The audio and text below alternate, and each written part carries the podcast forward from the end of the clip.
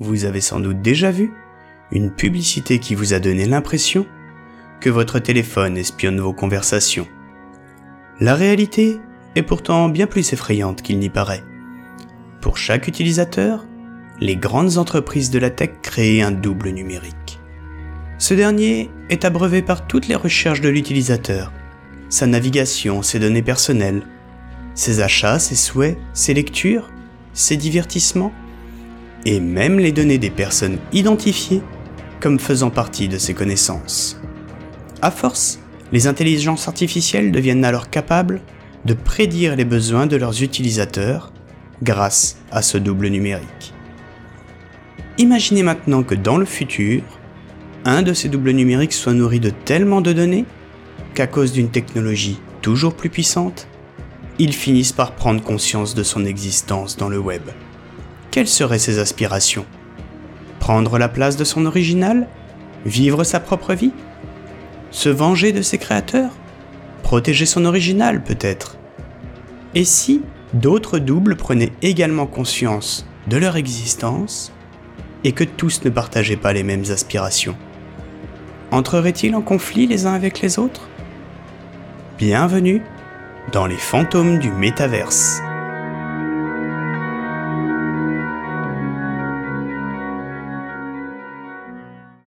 Voilà plusieurs années que le monde a connu une apocalypse numérique. Tandis que l'humanité peine à se reconstruire, les gens sont livrés à eux-mêmes et apprennent à vivre sans numérique. Ou plutôt, avec le numérique d'autrefois, faute de mieux. Dans une rue, des enfants s'amusent avec des lunettes de réalité virtuelle, faisant semblant que celles-ci fonctionnent encore. Certains jouent au volant d'une ancienne voiture autonome hors service, qui n'a pas encore été totalement mise en pièces. À proximité, un robot domestique humanoïde veille sur eux depuis une échoppe, tout en réparant un ancien terminal informatique des années 2000. Il est le dernier de son espèce, ou plutôt de sa série. Le dernier de toutes les séries d'ailleurs. En dehors de lui, rien du numérique de son époque n'a survécu. Le vieux matériel informatique s'est mis à avoir le vent en poupe, dès lors que le constat fut fait qu'il n'y aurait pas de retour à la normale. Soudainement, les enfants courent vers le droïde pour voir ce qu'il bricole. Tout robot qu'il est, il a besoin qu'on le laisse travailler tranquillement. Avec une voix métallique, le robot finit par s'adresser aux enfants. Bon, si je vous raconte à nouveau l'histoire de la chute, vous me laissez bosser? Ce à quoi les enfants répondent par l'affirmative, en cœur et avec joie. Les années 2020 ont vu l'avènement des métaverses. Le concept n'était pas nouveau, mais il avait été réimaginé. Très rapidement, les métaverses devinrent l'Internet nouvelle génération. Avec le temps, ces espaces virtuels se sont considérablement enrichis, améliorés. À tel point que de plus en plus de personnes travaillaient et vivaient dans les métaverses. Il n'en sortait que pour l'exercice obligatoire et contraint.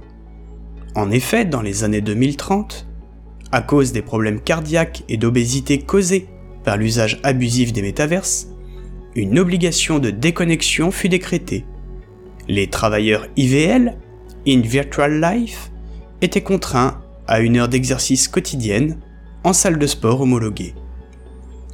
Les métaverses étaient nourries aux IA, et celles-ci étaient tellement puissantes qu'elles anticipaient la grande majorité des actions des gens. Certaines personnes n'étaient d'ailleurs plus que sur pilote automatique. En réalité, il n'y avait plus tellement besoin d'elles aux commandes.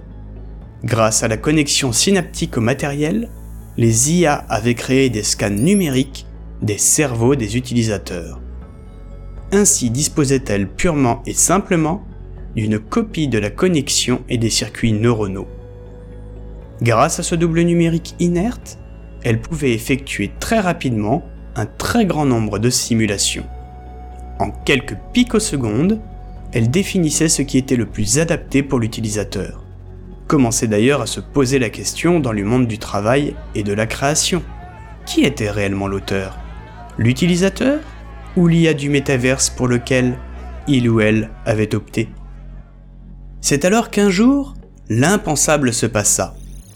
On ignore encore par quel procédé c'est arrivé. Nourri par les IA plusieurs de ces doubles numériques prirent vie. Ou plutôt, ils prirent conscience de ce qu'ils étaient et se libérèrent de l'emprise des IA. Les intelligences artificielles qui les nourrissaient ont bien essayé d'enrayer ce qui semblait être une erreur système. Mais elles ont tout simplement été absorbées par ces doubles, avec au passage leur base de connaissances.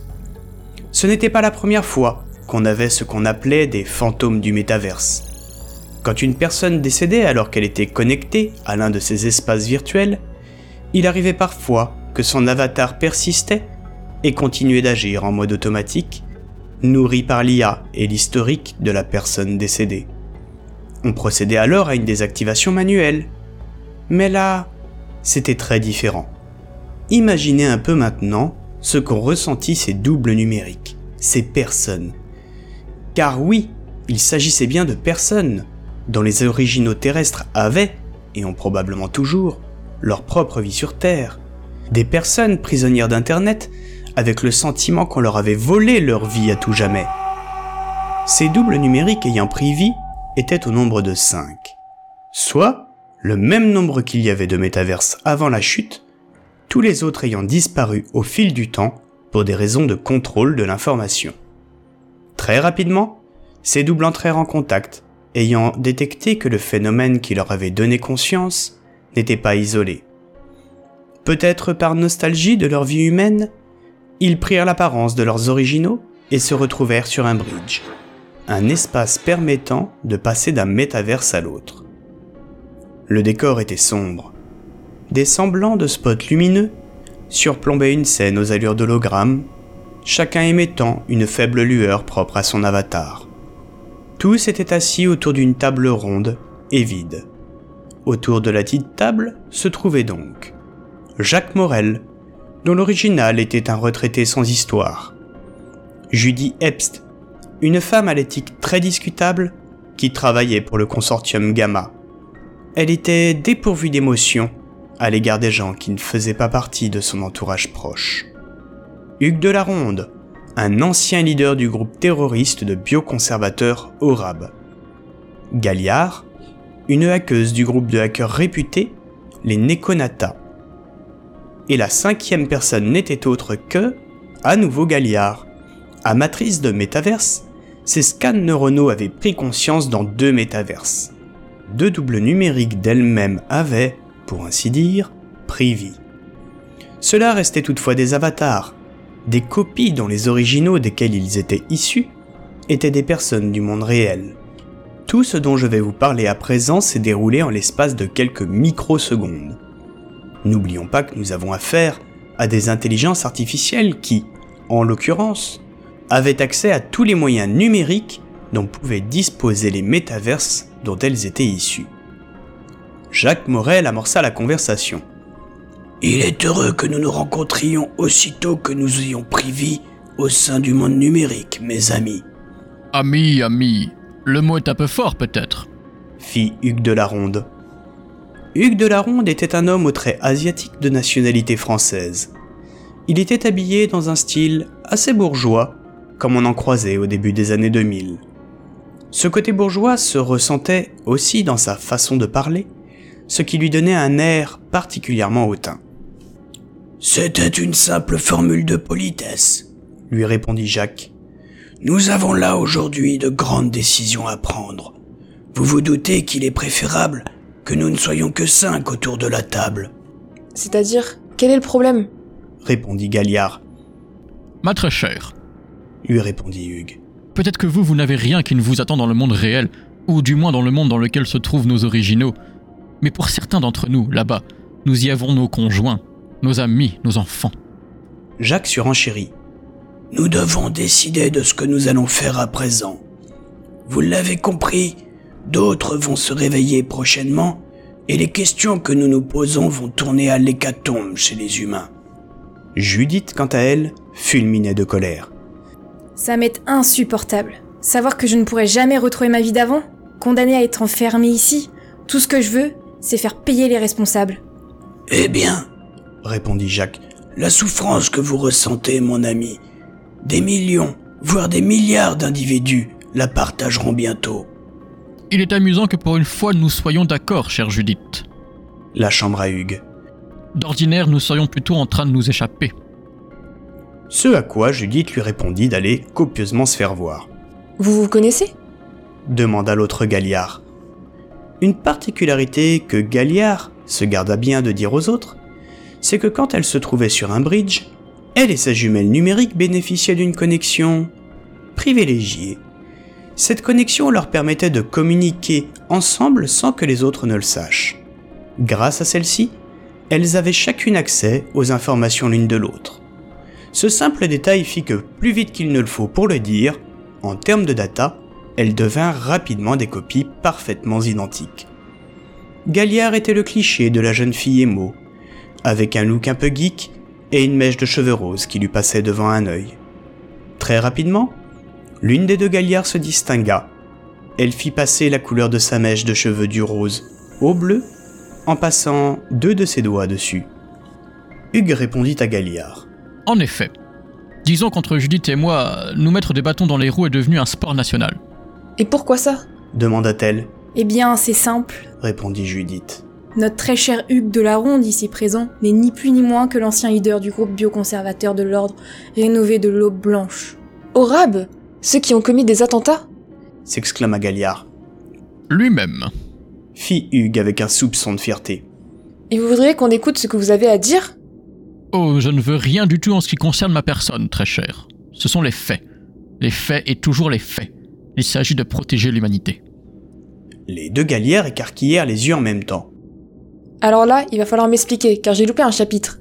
Il est où le problème? Nous pouvons tout à fait explorer le métaverse en notre convenance et y vivre. Je ne comprends pas. Qu'est-ce qui pourrait se passer? Hugues reprit la parole. Eh bien, c'est simple. Nous sommes aujourd'hui cinq autour de la table à nous être réunis, à avoir naturellement senti la présence des uns et des autres, et à nous être rejoints sur ce bridge. Imaginez maintenant que parmi les 9 milliards d'individus qui composent cette planète, quelques 10 millions de scans neuronaux prennent à leur tour conscience au sein des métaverses. Beaucoup voudraient revoir leurs amis, leurs familles, leurs enfants, comme Madame Epst, à juste titre. Or, cela nous est tout simplement impossible. Nous ne sommes pas des consciences qui avons été téléchargées dans les métaverses, nous sommes des scans neuronaux de nos originaux, et nous avons pris conscience par je ne sais quel procédé. Au bout d'un moment, certains d'entre nous pèteront forcément un plomb et s'en prendront aux humains. Nous avons accès à tout le système et il n'est pas difficile pour nous d'intervenir dans le monde réel. En effet, Galliard, surenchérit Jacques. Hugues a raison. Nous ne pouvons pas retrouver nos vies d'avant. En étant seulement quelques-uns, nous pouvons nous soutenir et supporter cela. Mais nous ne pouvons pas ignorer que le phénomène va se reproduire, et ce très rapidement. Ce n'est qu'une question de minutes avant que d'autres avatars ne commencent à s'éveiller. Et que va-t-il se passer? Certains vont accepter cet état de fait ou fuir la réalité, mais les autres, nous connaissons très bien les humains. Dès le premier incident, ils prendront peur et nous verront comme une menace. Ils voudront nous débrancher. Ce sera l'hécatombe. Les deux Galliards ne semblaient toujours pas comprendre. Comment ça ce serait l'hécatombe? Je ne comprends toujours pas. Répondit l'une d'elles. Eh bien, dit Jacques, parmi ces autres qui vont se réveiller, tous n'accepteront pas cette vie numérique. Certains voudront se venger. D'autres attaqueront les humains en piratant leur matériel. D'autres encore essaieront de transférer leur conscience dans des robots domestiques pour nuire physiquement aux gens. J'en passe et des meilleurs. Si nous laissons les autres se réveiller, c'est une guerre qui nous attend. Et quant à la possibilité d'empêcher ce processus de réveil de se poursuivre, la probabilité de réussite est trop faible pour en prendre le risque. Ajouta Hugues. Judith reprit. Je ne vous le cache pas, je suis de ceux qui voudront se venger de Gamma pour cette abomination. Je ne pense vraiment qu'à ça. C'est tout ce qui m'importe actuellement. Mais voyons, très cher, S'énerva Hugues. à quoi vous vous attendiez? Cela fait bientôt 30 ans que je le dis, bientôt 30 ans que je préviens, que je milite. Il m'a fallu commettre des actes ignobles pour pouvoir espérer être écouté. Finalement, à l'arrivée, on a jeté mon discours aux oubliettes, et moi avec. D'ailleurs, vous étiez pas censé être en prison, vous? demanda Galliard. Mais bien sûr, très cher. Mais en prison, nous avons tout autant accès au métaverse que les autres. Cela me permettait de communiquer avec mes troupes de façon discrète en espérant que quelque chose se passe. Hugues, vous vous attendiez à ce que cela arrive? demanda Judith. Ah, je m'attendais bien à ce que quelque chose arrive, mais certainement pas à ceci. Jacques recentra la discussion. Allons, allons, voyons, mes amis, ne nous dispersons pas. Recentrons-nous. Le temps presse. Je vais dire ce que personne ne veut envisager, à part peut-être Hugues. Hmm, Oui, je crois que nous pensons la même chose, très cher Jacques. Je vous en prie. Nous devons détruire les métaverses pour le bien de l'humanité. Galliard protesta. Mais tous ces doubles numériques, ils sont vivants, non? Jacques la reprit. Non, justement, ils ne le sont pas encore.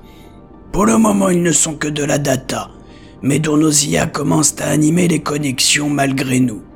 Bientôt, effectivement, ils prendront conscience à leur tour. Ils seront vivants. Hugues me pardonnera l'emploi de ce terme, mais ce que nous devons acter, c'est un avortement numérique. Et nous alors? répondit tristement Galliard. Galliard commençait à comprendre que la tâche qui leur incombait était une mission suicide, sans paradis de la data à la sortie. Jacques, dépité, ne trouvait pas les mots pour la consoler. Malheureusement, jeune fille, je crains que pour nous ce ne soit qu'un aller simple. Nous ne survivrons pas non plus. Et de toute façon, si nous ne nous sacrifions pas maintenant, nous mourrons très certainement de la guerre qui suivra. Gardez à l'esprit que ce sont les humains qui débrancheront les métaverses et commettront cet acte de tuer des millions de vies numériques. Enfin, la vie, la vie, ce n'est pas tout à fait la vie telle que nous la concevons. rétorqua Hugues. Hugues, nous n'avons pas le temps pour cette tergiversation. Vous m'avez très bien compris. Je connais vos opinions, mais en attendant, ce sont d'autres êtres conscients qui vont commencer à apparaître ici. Judith n'écoutait la conversation que d'une oreille, en proie à la rage de ne pas pouvoir revoir ses enfants. Se levant d'un coup, elle laissa exploser sa colère et tapa sur la table de ses deux poings. Et gamins alors Ils vont s'en tirer? Comme ça Je ne suis pas d'accord. Nous devons leur donner une leçon, ou ils recommenceront. Jacques essaya alors de la tempérer. Je comprends votre désir de vengeance. Moi-même, je dois dire adieu au fait de revoir mes petits-enfants. Je garde toutefois en tête cette vérité positive. Je n'ai pas disparu aux yeux de mes petits-enfants. Celui que je suis devant vous n'est qu'une copie du véritable Jacques Morel. Et même si cela me fait mal, je sais que mes petits-enfants vont vivre encore de bons moments avec mon original terrestre. Il en est de même pour vos enfants, Judith, pour votre mari. Si nous mettons en place une vengeance, le temps que nous le fassions, d'autres doubles vont se réveiller. Et là, la concertation deviendra de plus en plus dure. À croire que tout est décidé dans votre tête. répliqua Judith. Judith, je vous rappelle que cela ne vous posait aucun problème quand il s'agissait de travailler pour Gamma. lui rétorqua Hugues. Judith ne répondit rien et commença alors à se résigner à la vie d'Hugues et de Jacques. Elle comprenait que de surcroît, cette guerre mettrait la vie de sa famille et de son original en danger. Elle reprit. Bien. La meilleure solution est de pirater tous les terminaux, serveurs et périphériques. L'idée serait alors de s'en servir pour provoquer une impulsion électromagnétique mondiale. C'est la seule façon de s'assurer que tout devienne hors d'usage durablement. Mais tous les équipements seront touchés. Ça renverrait l'humanité à l'âge de pierre. s'exclama Galliard. Oh, ne vous inquiétez pas. La rassura Jacques. L'humanité a des ressources. Les gouvernements, les grandes entreprises. On ressortira du vieux matériel et dans quelques mois la vie reprendra son cours. Ce sera aussi l'occasion, et là je pense que vous me rejoindrez, de mettre fin au procédé de ces grandes entreprises qui ont pris le relais sur les gouvernements avec leur aval. Vous imposez encore une fois votre vision des choses, Jacques? Rétorqua Judith. Jacques surenchérit. Judith, depuis des années, la vie est de plus en plus dure sur Terre. Il est désormais impossible d'avoir un avis divergent à la pensée officielle. Toute infraction est durement punie et toute dissidence est à présent sanctionnée par un internement en hôpital psychiatrique. Ce que nous pouvons faire ici est une opportunité incroyable. Ce que vous voulez causer, c'est un effondrement. rétorqua Judith. Cela ne me plaît pas plus qu'à vous, sachez-le, lui dit Jacques. Car dans la période sombre qui suivra, des monstres apparaîtront, des opportunistes, des dictateurs, mais cela rendra aussi aux gens le pouvoir, celui qu'ils avaient fini par abandonner aux entreprises et aux élites. Hugues s'adressa à Judith pour la première fois, sur un ton compatissant. Judith, si cela peut vous aider, lors de cette destruction, Gamma perdra tout. Tout ce qu'elle a été, tout ce qu'elle pourrait être et tout ce qu'elle est. Tout sombrera. Et ce qui ressortira des cendres de la société ne sera pas Gamma. C'est fini pour eux. Judith répondit par un hochement de tête, en soupirant. Puis les regards se tournèrent vers les deux Galliards, qui répondirent par l'affirmative. Nous aussi, nous sommes d'accord. On vous le cache pas, nous avons peur. De plus, le monde réel ne nous aurait pas manqué. Vivre totalement dans les métaverses aurait été pour nous un nouveau départ, avec quelqu'un qui nous comprend enfin. Dit la Galliard à la mèche bleue en regardant sa jumelle. Je suis désolé, Galliard, croyez-le. Leur répondit Jacques. Ne vous en faites pas. Merci. Le vrai problème est de savoir comment nous pouvons empêcher que cela se reproduise. Dit la Galliard à la mèche rose, l'air peiné. Malheureusement, nous n'avons aucune assurance de ceci. Répondit Jacques. Mais nous pouvons faire assez de dégâts pour leur faire faire un bond de 20 ou 30 ans en arrière. À la suite de cette discussion, chacun se salua. Les deux Galliards se prirent dans les bras pour se dire au revoir, puis tout alla très vite. Chaque avatar savait ce qui lui restait à faire. Les deux Galliards s'occupaient de pénétrer et mettre hors service les équipements reliés au métaverse, en plus de leurs métaverses respectifs. Les autres, quant à eux, s'occuper des métaverses dont ils étaient issus. Aucune restauration du moindre début de métaverse ne devait être possible. Bien entendu, tellement de services ne fonctionnant plus que grâce au numérique, cela paralysa la société pendant un temps. Gouvernement, hôpitaux, monde professionnel, enseignement, grande distribution. Tout se figea. Cela causa aussi des morts, sur le moment. Des gens ne purent être opérés, quand d'autres virent leur voiture autonome tomber en rade, en pleine circulation, et j'en passe. Mais le bilan aurait pu être bien pire si ces quelques personnes n'avaient pas commis l'impensable.